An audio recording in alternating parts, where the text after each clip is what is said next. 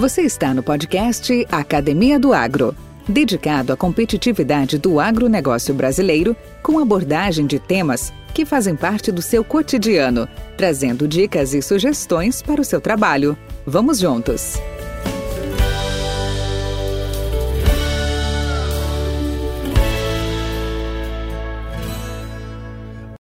Podcast Academia do Agro.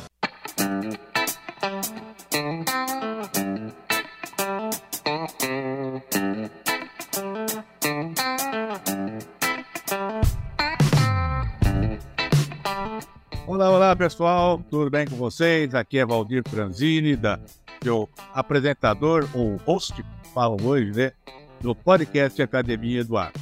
Hoje nós temos uma visita bastante agradável. Nós vamos conversar com a Adriana Novaes Martins, que é engenheira agrônoma, minha colega, bicha da turma de 1992, lá da Exal,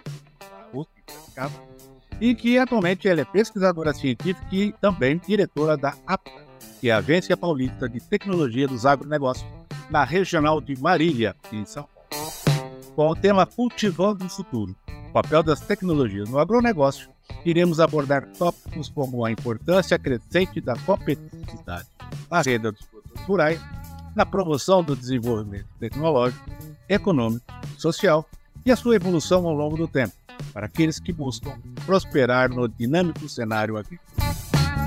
Diana, bem-vinda, tudo bem com você? Bem, Valdir, é um prazer. Que bom, que bom. Mas, Adriana, não sei se você já ouviu, deve ter ouvido alguns episódios nossos, mas ele sempre tem uma primeira pergunta e sempre começamos por ela. Por quê? É a sua história. Eu queria conhecer um pouco da sua história. Onde tudo começou? Faz um, um bocadinho de tempo que tudo começou, né?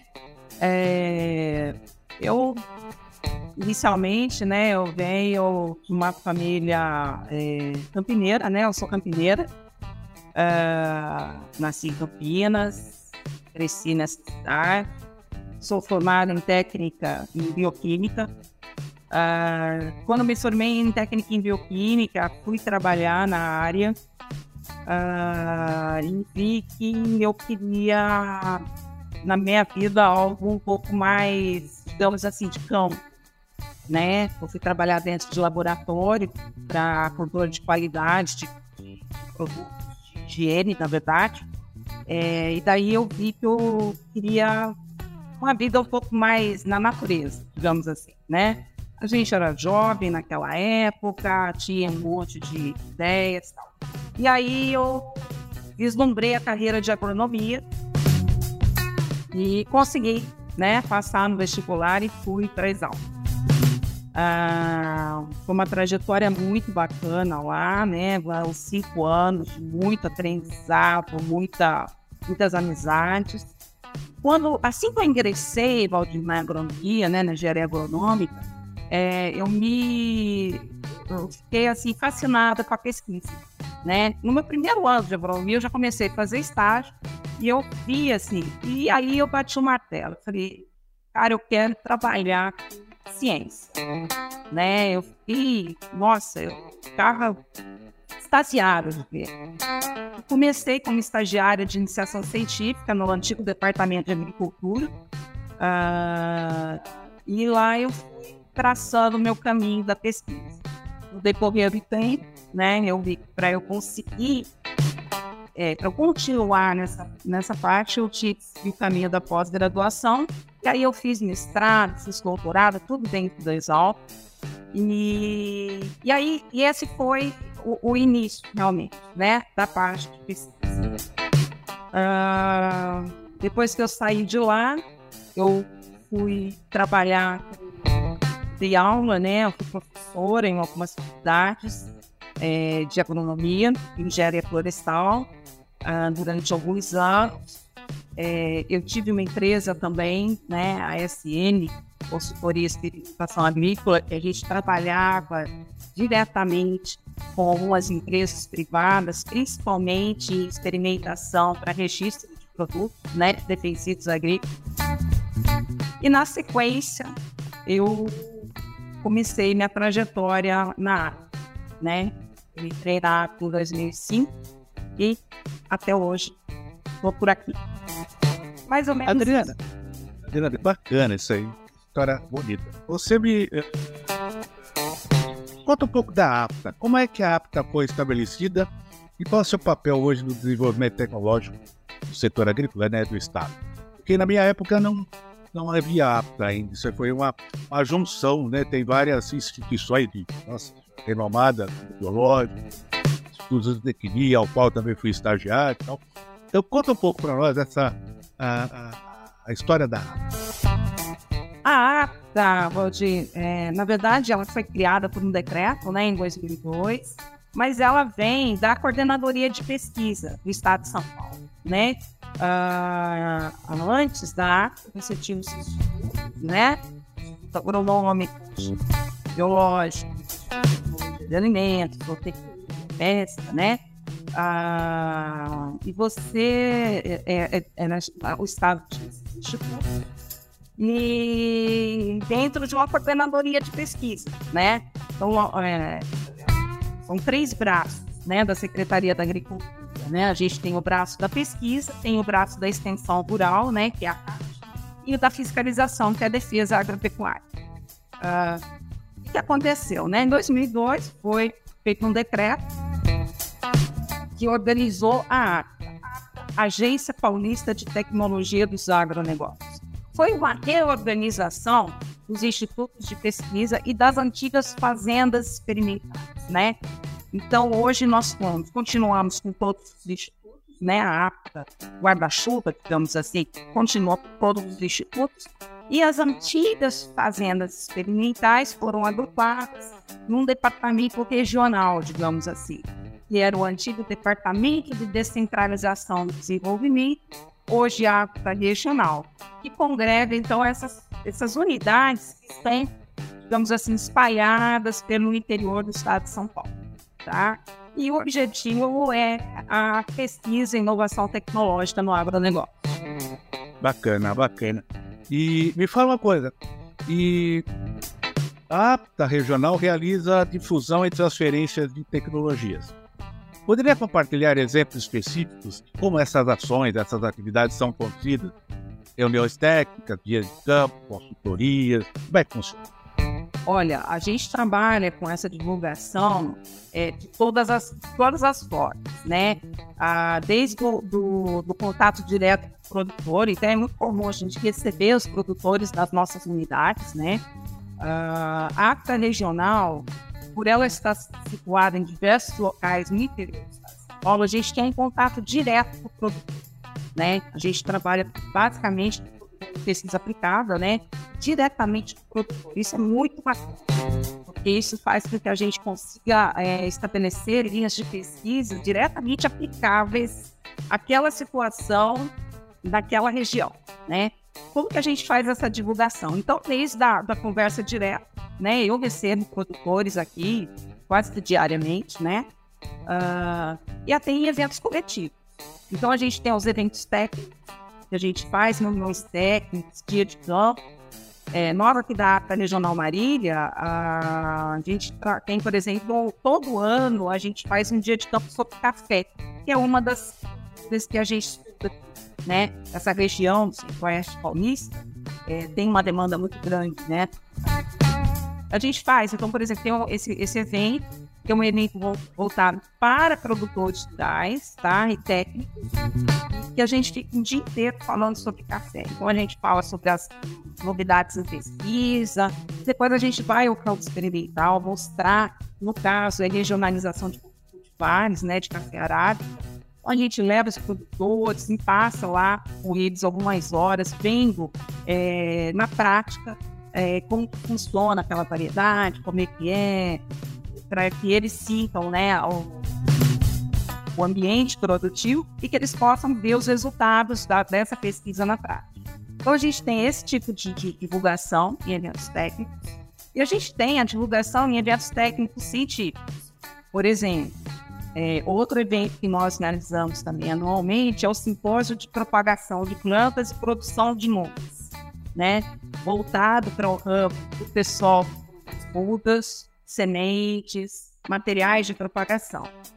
Esse evento é um evento normalmente de três dias, e aí ele abrange duas áreas distintas. Ele tem a parte científica, então a gente tem a participação de universidades, pessoal da pós-graduação, apresentação de trabalhos científicos é, nessa, nessa parte científica. Nós também temos aquela parte técnica, onde os viveristas, os empresários, né, e os produtores, de uma maneira geral, também participam. É, então a gente tem a parte de divulgação todos assim, os braços, digamos assim, né? E tem a parte escrita também.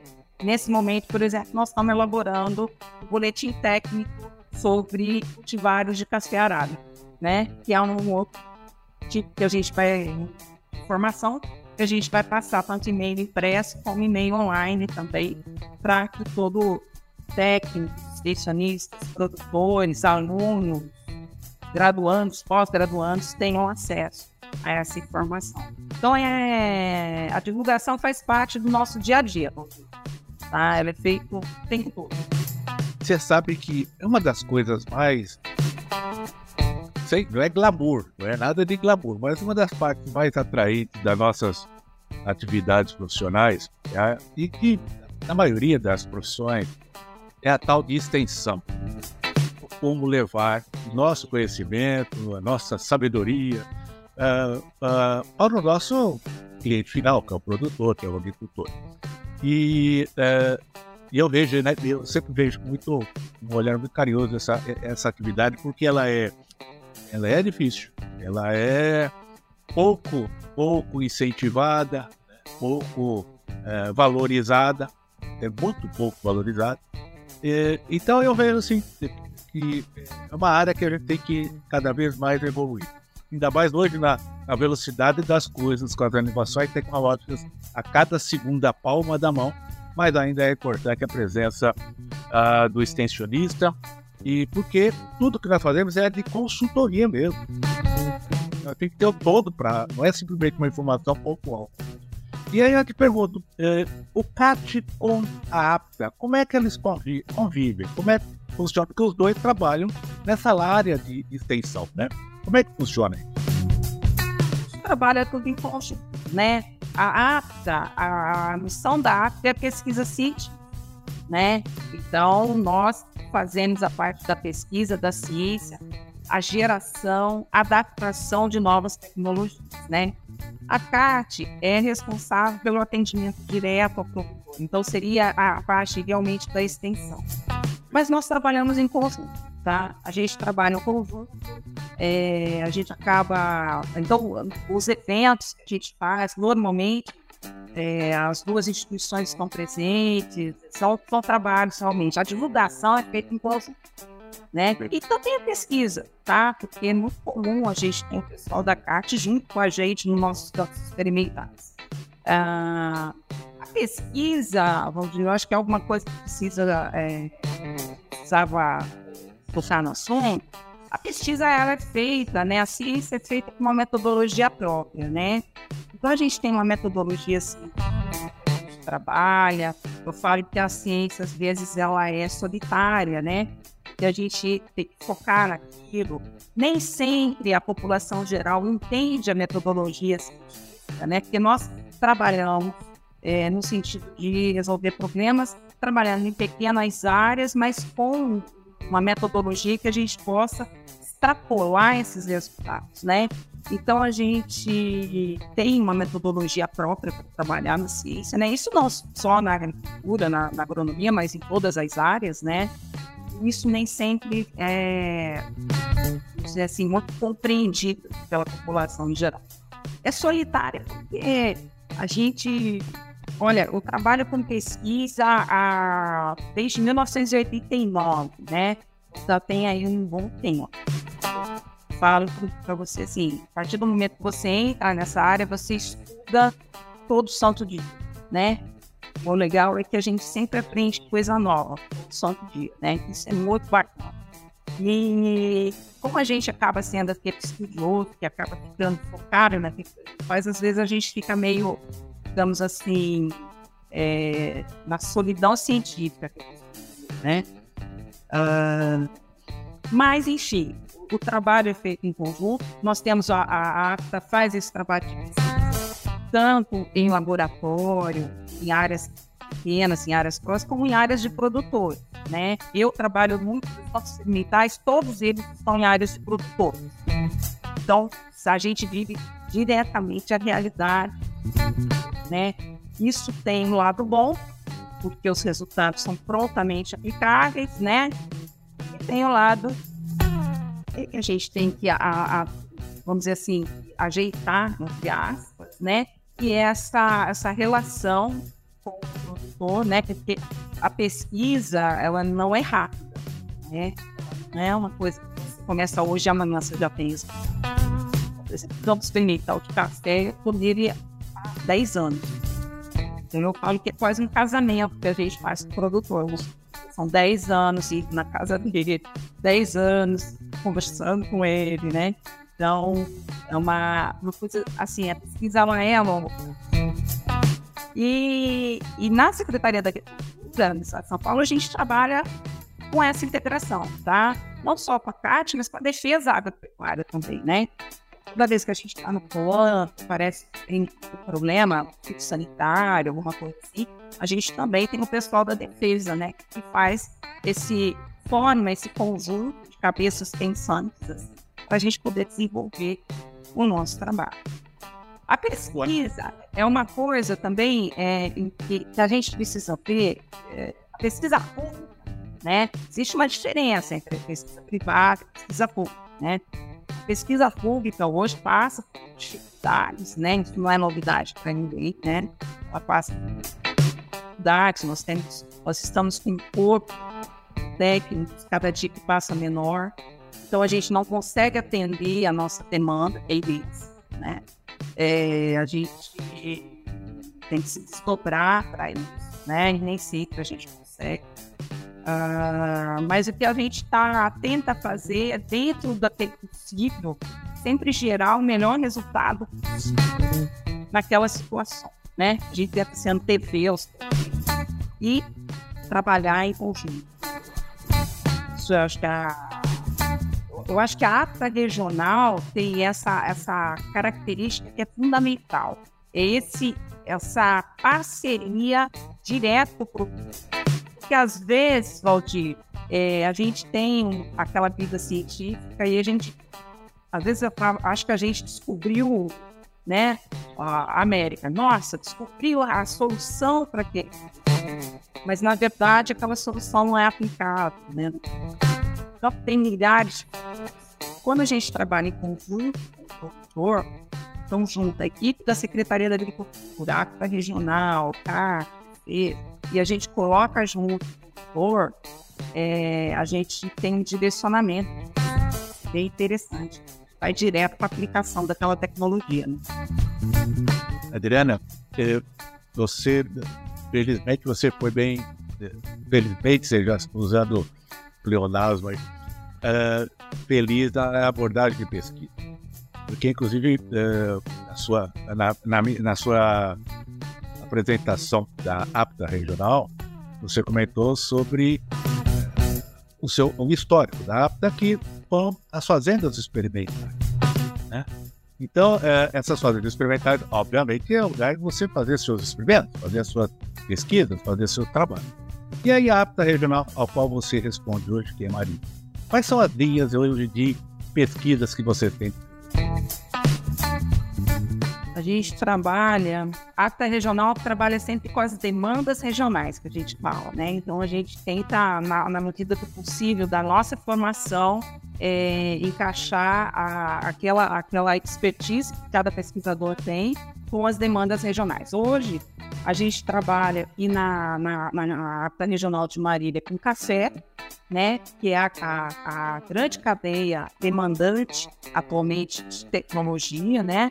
Então, a cafeicultura, a gente trabalha principalmente com cafeicultura arábica, e a gente tem toda a parte de regionalização de cultivares, e entrando agora com todo o trabalho, com controle de nematóides, é, a parte de condicionamento do solo, né? A gente está numa região com solo muito arenoso, tem problema sério com nematóide, né? Então a gente trabalhando a parte genética e a parte de manejo planta para dar conta desses problemas na, na realidade do produtor. E tudo isso, Ludi, nessa cadeia de café, visando qualidade, tá? Produtividade e qualidade, que é uma exigência de mercado, né? A gente fala na cafeicultura só em quantidade mas em qualidade e produto final. Então a gente casa tudo isso. Uh, dentro de, dos projetos com cafeicultura, tem um outro projeto também que começou agora, que é diretamente relacionado à qualidade, que tem a ver com plasticultura, né? A gente tem um trabalho financiado pela FAPESP, é, que é coordenado pela Unicamp, onde a gente está trabalhando filmes plásticos na secagem do, do café, visando café especial. Então a gente tem duas linhas aqui é, bem distintas, né? Uma linha diretamente no campo, com regionalização de cultivares, problemas sanitários, principalmente ligados a nematóides e condicionamento solo, e a outra, a parte de secagem de café. É, então, esses dois projetos, a parte de regionalização de cultivares, é uma é, é, todos os dois estão, os dois projetos em área de cultor, tá?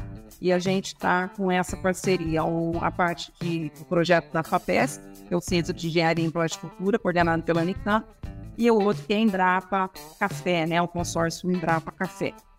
Uh, na área de cafeicultura, basicamente é isso, né? Nós temos o dia de pão, eu já falei que a gente faz. Outra área que a gente trabalha bastante aqui também, a parte de fruticultura, principalmente a área de banana, tá? A gente trabalha bastante com bananicultura. É, no caso de banana, a, o carro-chefe nosso realmente é a parte de é, desenvolvimento, adaptação e regionalização de cultivares de banana, é, que a gente pega mais aquela região do Paranapanema, do Paraná ali, então a gente pega a região de Palmital, Ibirarema, Cândido Mota, Assis, né? uh, que tem a produção de banana lá, de banana nanica. E ali não, mas... pega, o, ali não pega o Vale do Ribeira também? Não é bastante, uma área bastante produtora? O Vale do Ribeira, sim, mas aí tem a ACTA regional do Vale do Ribeira. Que atua. É, é, que tem os meninos que ficam lá em Sul, que eles atuam naquela região, né? Uhum. Então, os meninos da ACTA regional, só eu não falei, mas nós temos 18 unidades espalhadas pelo estado tá? Então, cada equipe é responsável pela sua região. E na, no Vale do Ribeira, nós temos os mineiros lá que atuam na, na, na bananicultura. Além da bananicultura, Valdir, a gente tem a demanda aqui, que a gente está agora com outro projeto, que é a parte de borracha natural, seringueira. Aliás, eu não falei, mas seringueira é, é, a minha cultura de início da ciência, né? Eu aprendi ciência com seringueira, né? é, dentro da Exalc, tive lá grandes mestres, né? E, e eu iniciei na, na, na, ciência com seringueira e continuo até hoje é, trabalhando com a cultura, né? Nesse momento a gente está trabalhando mais na área de pós-colheita, uma demanda que veio da região de São José do Rio Preto, com os produtores, para a gente trabalhar a qualidade de borracha, para a gente trabalhar é, modernização no processo de, de pós-colheita de borracha natural. Tá? É um projeto feito junto com a Cooperativa dos Produtores de Borracha.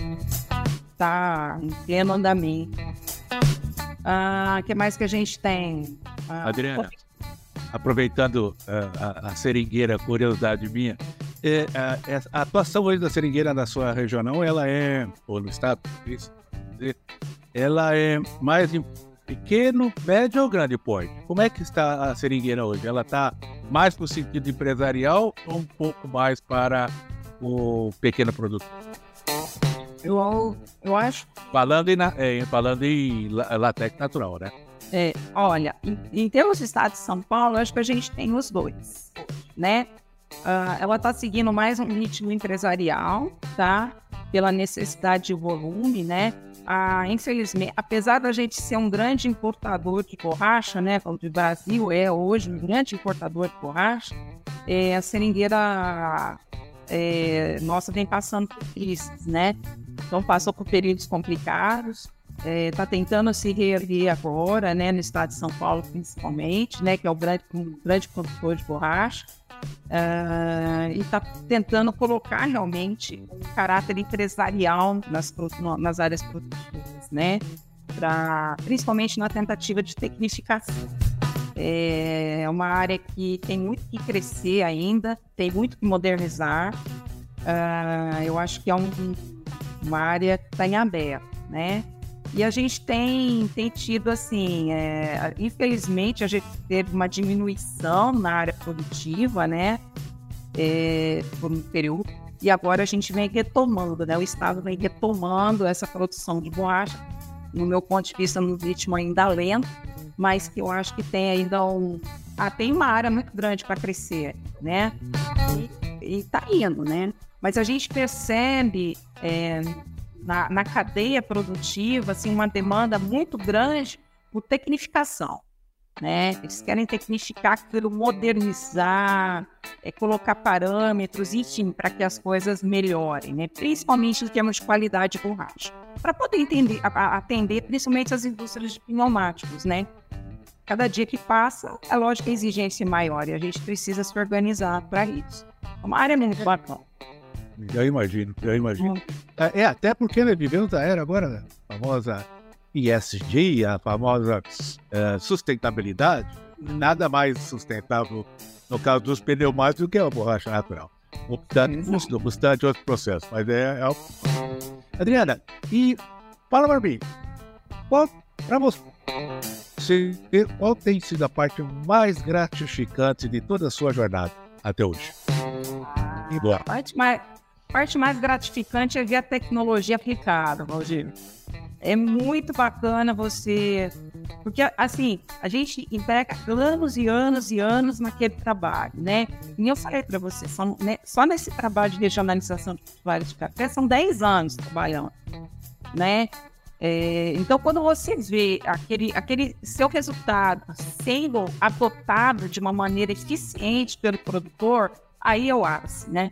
Aí a gente chega naquela conclusão assim, puxa, que bacana, olha, eu trabalhei tanto, é, a gente se dedicou aí tanto tempo e de repente tá aí vendo a, o resultado no campo, né? Eu acho que isso é, isso é essa é a, a, gratificação maior que um pesquisador, principalmente na, da, da minha área, tem, é ver a tecnologia sendo aplicada. Eu entrevistei há uns dias atrás a, a Mariângela Hungria, colega nossa, lá de faculdade, é uma das pesquisadoras mais. Uma das mulheres do agro estão em evidência, né? E, ela, e eu fiz a mesma pergunta para ela. Ela falou assim: Valdir, a gente passou tantos anos com tanta bordoada, sempre de, de pires na mão. Pesquisa é difícil, Valdir, porque o pessoal não apoia, não incentiva, não remunera e papai. Tá, tá. Mas, quando a gente, depois de toda essa batalha, descobre um, um bichinho novo, uma coisa nova, aplicável, não tem, não tem preço. Não tem preço. É uma glória, é, uma, é, é o Oscar para nós. Então, por isso que eu, uh, uh, fica, nos fica muito gratificante a área de pesquisa por conta desse trabalho. E ver aquilo que a gente desenvolve aqui, a gente cria no sentido de descoberta e é aplicável. É muito bacana. Bem, bem, bem lembrado, viu, Adriano? Isso. E agora, isso é fantástico. É assim, realmente, sabe? É, eu não estou falando muito da parte ruim, né, da história da pesquisa, mas realmente essa é a nossa realidade hoje, né? A pesquisa, a gente acabou de passar por pandemia, né? Uma série de coisas que, que poderia ter dado aí uma visibilidade maior na pesquisa. Infelizmente, não é o que aconteceu, né? Mas o que, que a gente, o que, que a gente passa hoje é realmente é um é quase que um martírio você tentar fazer isso. Verdade. Realmente, não tem recurso, não tem gente, as pessoas não entendem, né? Por exemplo, só para ter uma ideia, para você fazer hoje, para você soltar uma, uma, cultivar de café, né? Para quem trabalha, meus meninos que trabalham na parte de desenvolvimento de cultivares de café, poxa, Valdir, são quase 30 anos que o pesquisador coloca da vida dele lá para ter no final uma variedade, né, uma cultivar a ser lançada, né? E nem sempre dá certo. né? Então é uma vida. E realmente, você passar esse período longo na pesquisa é complicado, porque não tem recurso. É, cada dia que passa, o time está mais. Tá, tá melhorando, é, a, a, estrutura nossa, e tudo a gente tem que pedir pelo amor de Deus, né? Eu falo que a gente todo dia é, um, é juntar as mãozinhas, ai, por favor, me ajuda em tal coisa. Então, é, não é fácil, sabe? Não é fácil, não. É, pesquisa no Brasil é algo muito complicado. Mas é, é, aquilo, a hora que você chega num resultado, quando você consegue esse resultado aplicado, é, é uma coisa que realmente te gratifica muito. Adriana, nós falamos tanta coisa boa. Agora deixa eu falar uma outra coisa. Qual foi, dentro da sua caminhada, o perrengue maior que você teve? A sua maior frustração? Mas o principal, é, o seu principal obstáculo, né, na verdade? E mais o principal é, é como é que você superou? Acho que o principal obstáculo que a gente tem tem fases, né? Tem fases. Lógico que tem. Aquela fase inicial é a que você realmente está com o gás todo, querendo, né? Você quer salvar o mundo, né? Quando a gente começa na área da pesquisa, a gente quer salvar o mundo. A gente acha que a gente é um, uma, uma super heroína e você vai salvar o mundo, né? E aí você começa a dar os tupicões, né? E, e daí a gente vai tendo aquelas fases iniciais que eu acho que é um. A gente tem muito muita vontade de fazer, não dá conta, acaba se frustrando com algumas coisas. Para a gente, tentar é, resumir, assim, esses mais de 30 anos de pesquisa, eu tenho. Eu acho que o principal problema que nós tivemos até agora é, é, é a falta de recursos, tanto recurso financeiro como recurso humano, tá? É, realmente você é, trabalhar é, sempre no fio da navalha, né? Principalmente quando você para fala de pesquisa, que é um ato contínuo, né? Pesquisa, por exemplo, você está lá trabalhando com seringueira, né? Você trabalha anos e anos e anos. Você tem um ano que falha é, por algum motivo, você perde dados, né? Porque tem que ser contínuo. Então, essa, essa, como é que eu vou falar? Essa quase uma miséria né, de, de recursos de todos os lados assim na, na, pesquisa, eu acho que é o principal entrave. Como que a gente supera isso? Trabalhando. Ah, trabalhando, é, fazendo parceria com a iniciativa privada, fazendo produtor, né? O produtor é o maior interessado e ele sabe disso. Então, ele é o grande apoio que a gente tem né? No meu caso, pelo menos é o grande apoio, né? As empresas também. Então a gente vai trabalhando com isso. Eu acho que para você superar obstáculos é fazer a cada dia que passa o seu melhor. Vai dando o seu melhor o tempo todo e as coisas vão acontecendo. Talvez não com a velocidade que a gente gostaria, nem com a intensidade que a gente deseja. Mas a gente vai conseguindo os resultados, vai, vai galgando os degraus aí. Acho que é isso. Adriana, e olhando agora, agora lições do passado, o que, que você, o que, que você recomendaria para os nossos é, jovens, ou mesmo esses não tão jovens que estão aí na lide, que estão no campo, é, olhando para a sua trajetória, o que, que você recomendaria que eles fizessem e o que eles não fizessem?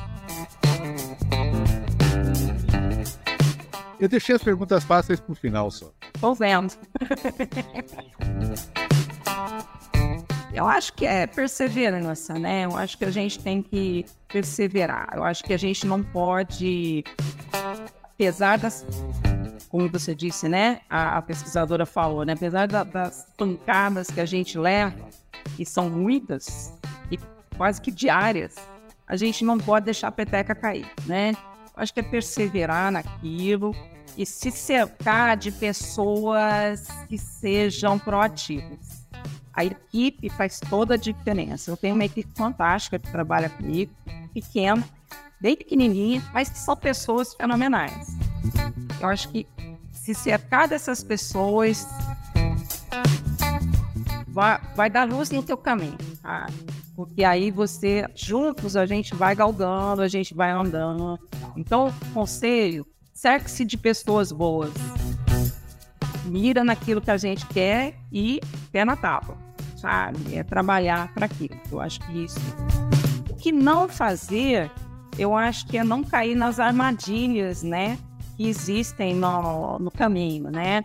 Tomar muito cuidado. Isso para quem é jovem é mais difícil, né? É fácil a gente falar isso depois que a gente tem algumas décadas é. de experiência, né? De tropeços, é. é. A gente já caiu tanto que a gente aprende, né? A, a desviar das pedras, ver as coisas. Mas eu acho que o que não fazer é ele não deixar, não se deixar levar pelo lado negativo da coisa, né? Ele vai fazer parte da jornada, o lado negativo, as dificuldades, tal, mas a gente tem que, eu falo para o pessoal sempre exaltar aquilo que tem de bom, sabe? E tentar trabalhar aquilo que não é tão bom assim, e tocar a vida, tal, objetivo e, e não se deixar realmente cair, né? Não se deixar desanimar nessa jornada, né? Que não é fácil, viu?